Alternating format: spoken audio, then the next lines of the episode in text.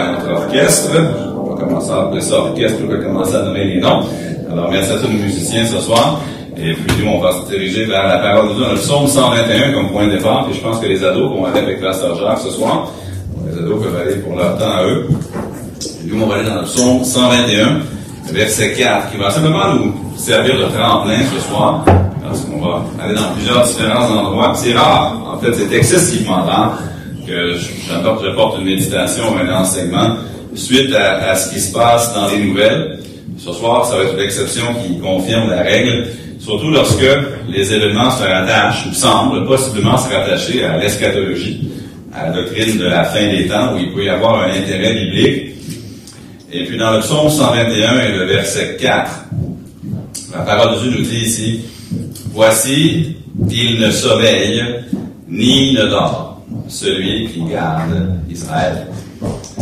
Il y a beaucoup de gens qui s'excitent cette semaine avec euh, l'attaque euh, contre Israël par le Hamas. Là-bas à Vancouver, ça parlerait que de ça dimanche. Beaucoup de gens en parlaient. Euh, Est-ce que c'est le commencement du conflit dont on, d'Armageddon qu'on lit dans l'Apocalypse? Les gens posent cette question-là. Bien, avant d'aller dans le vif du sujet ce soir, vous savez, avant que la bataille d'Armageddon, la grande bataille de la fin des temps se produise, comment il faut que l'Antéchrist fasse son apparition. Ça veut pas dire que nous, on va le voir avant l'enlèvement nécessairement, mais avant que cette guerre-là ait lieu, il faut que l'Antéchrist apparaisse. Il faut aussi qu'il séduise Israël, puis qu'il fasse alliance avec eux. Daniel chapitre 9, le verset 27. Ensuite, il faut aussi qu'il trahisse Israël, qu'il fasse cesser le sacrifice et l'offrande. Il y a beaucoup de choses qui doivent arriver avant cette fameuse bataille. Donc, comme même il y avait un journal américain qui titrait, je pense que c'était ce matin, Est-ce la bataille d'Armageddon? La réponse est non. Maintenant, est-ce que ça peut être le début qui mène à ça? Peut-être. Mais c'est pas la bataille d'Armageddon en soi. Cela dit, comme je dis, est-ce que c'est la mise en branle d'événements qui vont mener à ces choses-là? C'est possible. Mais c'est dangereux d'utiliser le journal pour interpréter la Bible. Parce que quand on est devant nos émotions, ou encore, on n'a pas nécessairement l'image globale. Maintenant, les prophéties de la fin des temps, les discussions sur les, les, événements mondiaux sont intéressantes. Moi aussi, je trouve ça intéressant. Mais n'oublions pas une chose. Dans toutes ces discussions-là, ce que nous avons besoin le plus, c'est de vivre par la foi, la confiance en Dieu, et être prêt à rencontrer notre Sauveur. Ces choses-là, que ça, que ça mène à Armageddon tout de suite, ou peut-être qu'ils vont faire la paix, ou que, je sais pas, le conflit va cesser, mais les choses vont retourner à un semblant de normalité, on ne sait pas. Mais d'une manière ou d'une autre, nous devons être prêts à rencontrer Jésus. Alors que je réfléchissais à, toutes ces choses-là cette semaine, je me suis, j'ai fait une liste. Euh, qu'est-ce que ça devrait changer dans ma vie? C'est même pas vraiment les points du message ce soir, mais qu'est-ce que ça devrait changer dans ma vie? D'étudier la prophétie ou de penser à la prophétie? Comment est-ce que je devrais réagir lorsque je vois que les choses à la télévision, dans le journal, ressemblent à ce qui se trouve dans la Bible? Bien, ça nous révèle la souveraineté de Dieu, n'est-ce pas? Dieu est souverain sur les affaires des hommes. Il est souverain dans l'histoire humaine, dans les événements de l'histoire humaine. Il l'avait dit à Daniel. Daniel, prends ta plume. Premièrement, ça va être Babylone. Ensuite, ça va être les Médites, les Perses. Il y avait, sans nommer les royaumes, il y avait, ils avaient décrit un après l'autre, jusqu'à la division même de l'Empire romain. Détaillé. Ça nous montre que Dieu est souverain. Deuxièmement, aussi, ça nous donne des, donne des grandes lignes de ce qui vient. Pourquoi est-ce que les gens s'excitent sur les événements qui arrivent en Israël? C'est parce que quelque part, beaucoup de gens croient au fond d'eux-mêmes que Dieu nous l'avait prédit. Et Dieu nous a, dans sa grâce, donné les grandes lignes de ce qui vient. Mais aussi de penser ou d'étudier ces choses-là, ça nous avertit, ça nous instruit parce que ça nous appelle à la repentance, puis à l'obéissance à Dieu. Ce matin, j'ai reçu un message texte d'un ami, d'un ami pasteur qui va souvent en Israël. Il m'a écrit, il m'a dit, hey, depuis les 30 dernières minutes, il y a des drones qui sont en train de bombarder euh, la ville de Tibériade, sur le, flanc de la mer de Galilée. Il me disait ça parce qu'on avait passé une semaine dans un hôtel à Tibériade, donc l'endroit où on avait... Finalement, ça s'avérait faux, c'est des sirènes, des fausses alertes. Mais, vous savez, ces choses-là, ça devrait seulement nous dire qu'on doit être prêt à rencontrer Dieu. On doit être obéissant. Et on doit être, s'il y en a des choses à mettre en règle, c'est aujourd'hui le temps de le faire. Ensuite, ça, nous encourage, ça nous donne de l'espérance parce que Dieu est à l'œuvre dans ce monde. Et lorsqu'on voit les guerres, les bruits de guerre, les, choses climatiques qui arrivent et tout, puis qu'on sait qu'il y aurait des famines dans la fin des temps, il y aurait des pestes, euh, des épidémies, des pandémies, etc. Eh bien, on voit que les choses se déroulent comme Dieu l'a dit, mais on sait comment ça va finir, que Dieu va tout restaurer à la fin. Ça nous révèle aussi le caractère de Dieu. Ça nous montre que Dieu est juste. Que Dieu n'est pas passif lorsque le monde progresse de plus en plus dans le mal. Dieu agit, il avait dit, si vous faites ça, voici ce qui va arriver. Et l'homme le fait, et voilà ce qui arrive. Ça nous montre aussi que Dieu est miséricordieux, parce qu'il est patient. Il ne veut pas qu'aucun périsse, mais que tous parviennent à la repentance. Dieu pourrait dire, oh, c'est assez, on arrête ça là, je reviens, on met fin. Mais il ne veut pas qu'aucun périsse, que tous viennent à la repentance. Ça nous confirme aussi que Christ est le Messie. Parce que l'Ancien Testament avait prédit la première venue de Jésus, elle est arrivée exactement comme Dieu l'avait dit. Et là, maintenant, à la fin des temps, les choses arrivent exactement comme Dieu l'avait dit. Et on sait que ça finit avec Jésus-Christ qui revient puis qui établit son royaume. Ça nous montre encore que Jésus est le Messie. Mais aussi, ça nous fortifie en tant que croyants parce que ça nous montre que la Bible vient de Dieu. Seul Dieu est capable de prédire l'avenir. En fait, il ne la prédit pas. Il nous l'annonce à l'avance. C'est une différence ici. Quelqu'un qui prédit, c'est quelqu'un qui, ah, je devine que Dieu ne devine rien. Dieu sait et Dieu dit ce qui va arriver. Il nous l'annonce à l'avance comment les choses vont se dérouler. Donc, ça fortifie notre foi. Cela dit, j'aimerais quand même faire quelques rappels au sujet de la situation qui se passe en Israël. Parce que chaque fois que Israël est dans un conflit armé, le monde s'enflamme. Ceux qui détestent Israël s'excitent parce que vous voudrez qu'Israël disparaisse. Même aux États-Unis, ils ont un problème hier avec des politiciens, politiciennes qui se réjouissaient un peu de la chose, et même le président américain a dû euh, les contredire de son propre parti. Il y a des gens qui détestent Israël, qui voudraient que ça disparaisse. Et ensuite, ceux qui aiment Israël, et tout de suite, ils s'excitent au sujet des prophéties bibliques. Mais vous savez, l'État qu'on appelle Israël aujourd'hui, l'État qui est à Tel Aviv puis à Jérusalem, le pays qu'on appelle Israël le drapeau blanc, avec le... On ne peut pas nécessairement dire que ce gouvernement-là est équivalent à l'Israël Parce que même dans l'État qu'on appelle Israël, l'État politique, il y a des non-juifs, il y a des fils d'Ismaël, les Arabes, il y a des musulmans, il y a des différents partis qui ne sont pas tous les descendants d'Isaac, d'Abraham et de Jacob. ok?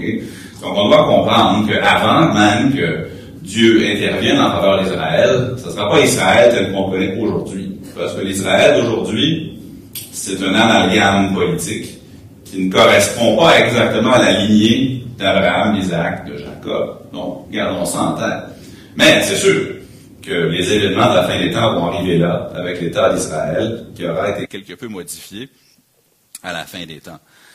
Et aussi, il faut se rappeler que simplement parce que Dieu a fait des promesses à Israël, ça ne veut pas dire que tout ce qu'Israël fait est nécessairement juste. Eux aussi sont capables de faire des choses qu'ils ne devraient pas faire. Eux aussi peuvent commettre des crimes, des atrocités. Euh, des fois, les gens sont tellement aveuglément en faveur d'Israël que peu importe ce qu'Israël fait, ils vont le justifier. Et là, ça peut causer beaucoup de colère, parfois avec raison, parmi les opposants. Euh, Israël, oui, Dieu a des promesses pour Israël, mais ça veut dire que tout ce qu'Israël fait est nécessairement bien. Il doit être soutenu toujours. Maintenant, la guerre Israël aussi n'est pas plus importante que la guerre au Soudan, ou que la guerre en Ukraine, ou que la guerre au Niger, ou encore que les violences en Haïti. Mais la raison pour laquelle on en parle, c'est parce que ça se rapproche des événements bibliques qu'on voit dans la parole. Cela dit, tout conflit armé celui-là ou un autre, est terrible et dévastateur. Et j'ai hâte au jour où le Seigneur Jésus va mettre fin à tout ça. Cela dit, j'ai quelques rappels de promesses bibliques qui, devraient, qui vont nous aider à interpréter ce conflit. Premièrement, remarquons, dans, on a déjà lu un des versets, je vais y revenir dans quelques instants, mais dans Genèse chapitre 12 et le verset 3, l'attitude face à Israël, c'est un facteur qui soit bénit ou maudit un peuple. Dans Genèse chapitre 12 et le verset 3, Dieu dit à Abraham, je bénirai ceux qui te béniront. Il dit, je maudirai ceux qui te maudiront, et toutes les familles de la terre seront bénies en toi. Évidemment, la grande bénédiction que allait venir d'Abraham, c'était la venue du Seigneur Jésus, en qui toutes les nations de la terre sont bénies. Cela dit, c'est dangereux. C'est très dangereux. C'est très mal avisé pour une nation de prendre position contre Israël. Parce que ce que Dieu a dit à Abraham, il l'a répété à Isaac, puis il l'a répété à Jacob. Il a dit, je bénirai ceux qui te béniront, et je maudirai ceux qui te maudiront. Je n'ai pas besoin de vous rappeler qu'est-ce qui est arrivé à l'Égypte dans le livre d'Exode, quand ils s'en sont pris au peuple de Dieu. Ils ont été vraiment, ils ont, ils ont subi les plaies d'Égypte. Selon le prophète Habakkuk, qui se plaignait des injustices, on a vu il y a quelques mois, Dieu a dit, attends, ce que Babylone fait à mon peuple, ça va leur coûter cher. Les Assyriens aussi ont reçu des prophéties dans les prophètes mineurs et ailleurs aussi, des avertissements de ce qui allait leur arriver à cause de ce qu'ils avaient fait à Israël. Et donc, la nation des dons, les enfants d'Ésaü, lorsque Jérusalem a été vaincue par les Babyloniens, Édon était, disait Rase-la, rase-la Et Dieu a maudit Édon à cause de ça. Je pourrais parler des Amalécites aussi, qui ont refusé l'aide aux Juifs, au peuple d'Israël dans le désert et qui l'ont payé cher. Et il n'y a aucun verset dans la Bible qui nous fait croire que ce principe-là, dans Genèse 12.3, a été euh, cessé. Euh, que ceux qui bénissent la descendance d'Abraham, d'Isaac et de Jacob, oui, je crois qu'ils sont bénis pour cela. Et ça ne signifie pas, cependant, qu'on doit être contre les Palestiniens. N'oubliez pas que la très grande majorité d'entre eux n'y sont pour rien. Le Hamas, ce n'est pas tous les Palestiniens qui font partie du Hamas. Et il y a des gens, des familles comme la vôtre, comme la mienne, qui tout ce qu'ils veulent, c'est d'aller travailler, d'aller à l'école, puis de se coucher en sécurité, qu'ils ne le peuvent pas à cause du conflit. Donc de ce côté-là aussi, c'est ça. J'ai eu l'occasion de visiter les territoires palestiniens, c'est la, pauvreté. Et là, euh, les avantages n'y sont pas. Vraiment, ce sont des gens qui souffrent. On pourrait donner des raisons, si on voulait mais ça sortirait du sujet ce soir. Savez-vous qui Dieu aime le plus entre Israël et les Palestiniens? Les deux. Ça nous dit dans 1 Jean 2.2 qu'il est lui-même une victime expiatoire pour nos péchés, et non seulement pour les nôtres, mais aussi pour ceux du monde entier. Dieu veut que chaque Israélite, Israélien soit sauvé. Il veut que chaque Palestinien soit sauvé. Il veut que les terroristes du Hamas se repentent et viennent à Christ. Il veut que les incrédules juifs qui habitent à Tel Aviv viennent à Christ. Il veut que les gens de Laval viennent à Christ. Et n'est pas une question d'être pour ou contre. Cependant, le principe demeure que l'attitude face à Israël, selon Genèse 12.3, c'est un facteur de bénédiction pour les peuples. Parce que Dieu dit, je bénirai ceux qui te béniront, Abraham. ensuite, il dit Isaac et Jacob, ça précise la nation d'Israël, donc.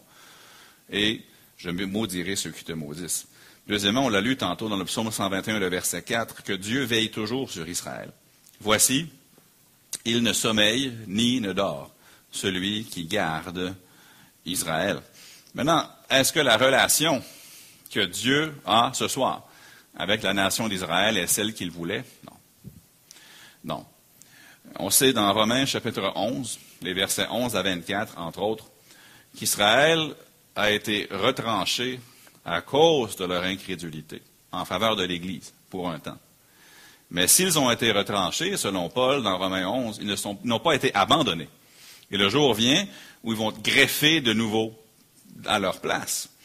Et si Dieu a en tête de les regreffer, ils ne vont pas disparaître. Ils ne peuvent pas. Ils ne vont pas disparaître parce que l'intention de Dieu, c'est de les regreffer à leur place. On sait qu'ils vont souffrir terriblement. Daniel 9 en parle. Matthieu 24 aussi en parle. L'Apocalypse en parle. Ce ne sera pas rose pour Israël avant le retour du Messie. Tout ça, c'est le fruit de leur incrédulité. Pourquoi? Parce qu'ils ont refusé d'être rassemblés par le Messie lorsqu'il est venu. Jésus a dit dans Matthieu 23, 37 à 38, Jérusalem, Jérusalem, qui tue les prophètes et qui lapide ceux qui te sont envoyés. Combien de fois ai-je voulu rassembler tes enfants? Comme une poule rassemble ses poussins sous ses ailes et vous ne l'avez pas voulu? Voici votre maison vous sera laissée déserte. Et en l'an 70, après Jésus-Christ, leur maison a été rendue déserte quand les Romains sont venus et ont tout rasé. C'est pas avant 1948 qu'il y a une nation d'Israël. Aujourd'hui, si vous alliez là-bas, je ne vous le recommande pas ce soir, évidemment. si vous étiez à Jérusalem, vous pourriez aller à l'Institut du Temple et voir qu'ils sont pratiquement prêts à reconstruire leur temple et reprendre. Mais ça a pris presque deux millénaires avant. Pourquoi? À cause de l'incrédulité. Troisièmement, cependant, Dieu promet de venir en aide à Israël.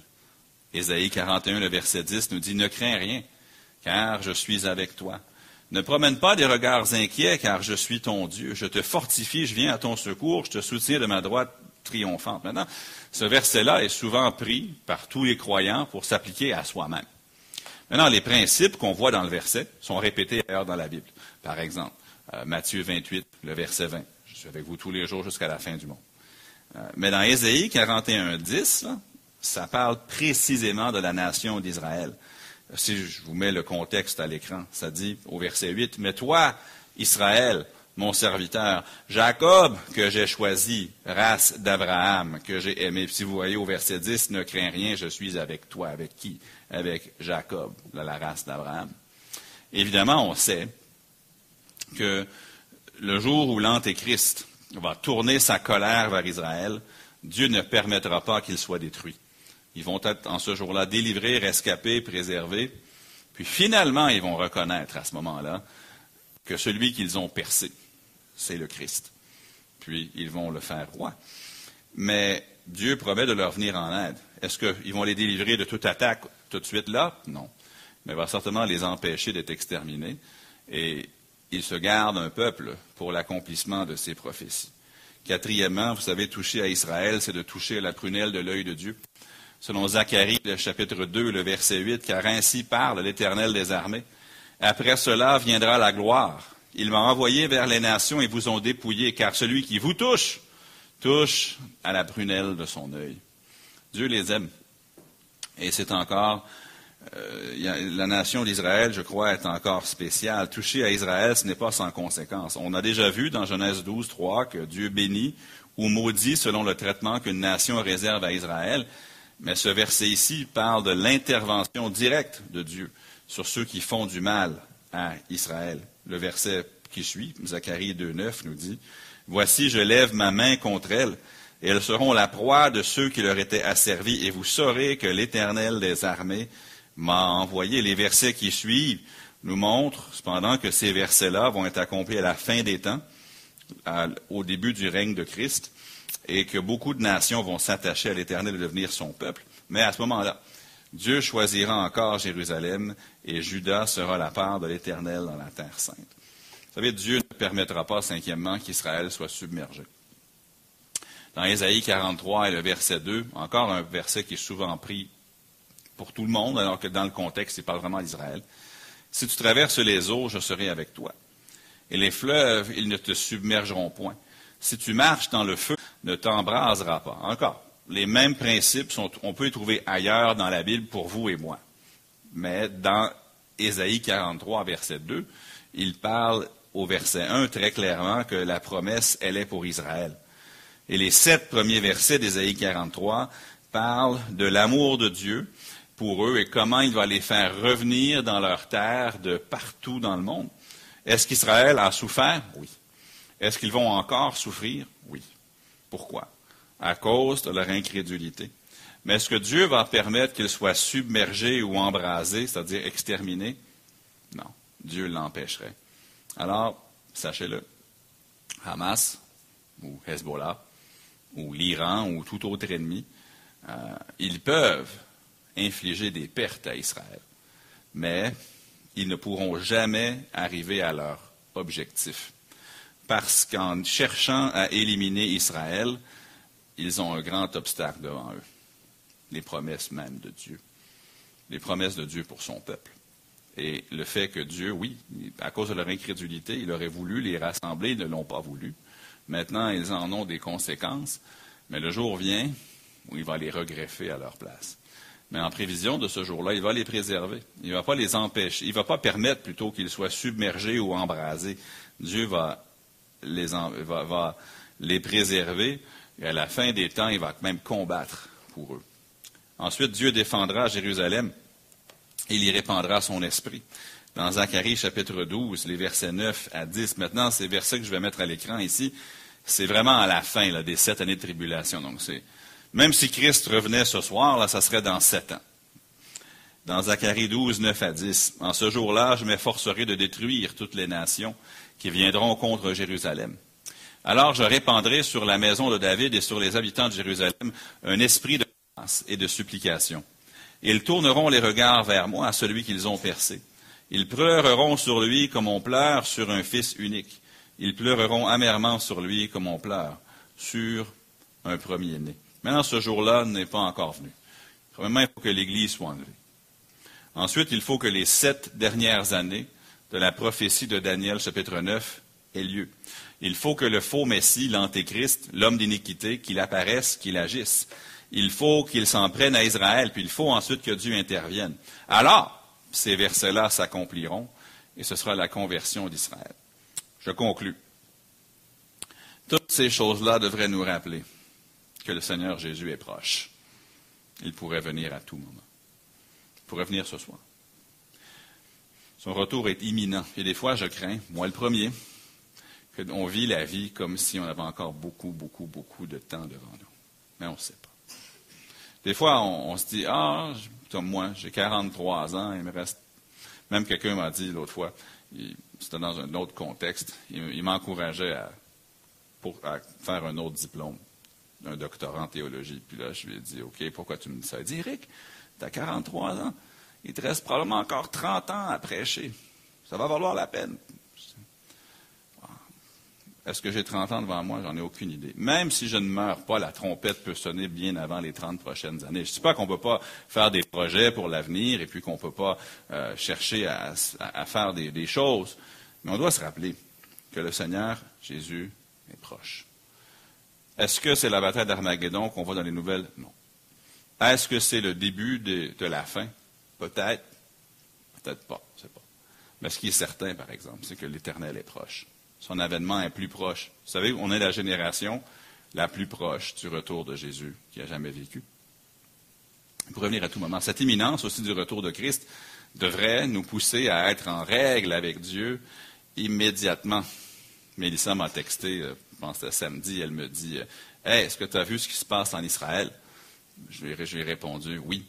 Euh, si on doit être en règle avec Dieu, c'est là le moment de se mettre en règle parce qu'on ne sait pas quand il va venir. Et on devrait être prêt à le rencontrer. Et aussi, on doit se rappeler que même si les guerres font peur, on doit se rappeler pourquoi elles existent. Maintenant, je ne souhaite la guerre à personne. Je ne souhaite certainement pas que ça vienne ici. Mais la raison pourquoi on voit ça aux nouvelles, ou dans, divers endroits du monde, c'est l'incrédulité de l'homme. C'est aussi l'activité du diable. C'est aussi la patience de Dieu. Et aussi, pour Israël, c'est l'angoisse de Jacob. Vous savez, les sept années de tribulation, on les appelle l'angoisse de Jacob. Parce que, suite à leur rejet de Jésus, il y a 2000 ans, eh bien, Dieu va tout mettre en œuvre pour les ramener à lui pendant ces années-là. Toutes ces choses nous rappellent que les choses aussi arrivent telles que Dieu les avait prédites. Dieu est souverain. Si Dieu est capable de prédire les royaumes un après l'autre, puis dire exactement, donner les grands plans de ce qui va arriver dans l'histoire humaine, ça nous prouve qu'il est souverain. Puis il est sur son trône. Et vous savez, Christ vient. Euh, cherchons juste ensemble dernier, le dernier, dernier chapitre de la Bible dans Apocalypse. Et puis dans Apocalypse chapitre 22, marquez le verset 20 des versets qu'on doit se rappeler lorsqu'on voit des choses, euh, quelles qu'elles soient, qui nous font dire Oh, j'ai déjà vu des choses semblables dans la parole. Apocalypse 22, le verset 20. Celui qui atteste ces choses dit Oui, je viens bientôt. Amen. Viens, Seigneur Jésus. Que la grâce de notre Seigneur Jésus-Christ soit avec vous tous. Amen. Si Jésus venait ce soir, êtes-vous prêts? Êtes-vous prêts? Ouais, je suis sauvé, gloire à Dieu. Mais est-ce que vous êtes prêt? Est-ce que vous êtes en règle avec lui? Parce qu'il pourrait venir à tout moment. Maintenant, peut-être encore, comme je le dis, que tout ça va se calmer, puis qu'on va revenir à un semblant de normalité. L'an prochain, on va en parler au passé, je ne sais pas. Mais quoi qu'il en soit, Jésus vient. Puis il vient bientôt. Puis on voit de nos yeux que les choses se placent, que même les pays qu'on parlait dans Ézéchiel, les Russes, les Iraniens, et puis tout qu'on a depuis, depuis des décennies qu'on voit le nom de la Perse, puis le nom de Gog, Magog, tout se place. Jésus vient, il vient bientôt. Soyons prêts. Père Céleste, merci pour le fait que tu nous as annoncé à l'avance des choses. Merci aussi que tu ne nous as pas donné trop de précisions. Parce que si nous en savions trop, eh bien, nous ne, vivrions pas prêts. Nous attendrions simplement que chaque détail se passe avant de se mettre en règle avec toi. Mais tu nous as donné les grandes lignes, suffisamment pour qu'on puisse voir. Mais quand même en retenant suffisamment d'informations que tu aurais pu nous donner pour nous, euh, nous, nous forcer, pour nous convaincre de vivre par la foi et d'être prêts pour ton retour imminent. Alors, Seigneur, aide-nous à vivre d'une manière digne. Je prie pour la fin du conflit là-bas. Il y a des familles des deux côtés qui souffrent. Euh, ce qui a été fait en Israël est horrible. Et le, retour de missiles qui se fait, il y a des innocents, des innocentes, des familles qui sont déchirées là aussi. Et Seigneur Jésus, dans toute guerre, toute guerre est terrible. Et toute guerre amène des, des civils, des pères, des mères, des enfants, des tragédies sans nombre.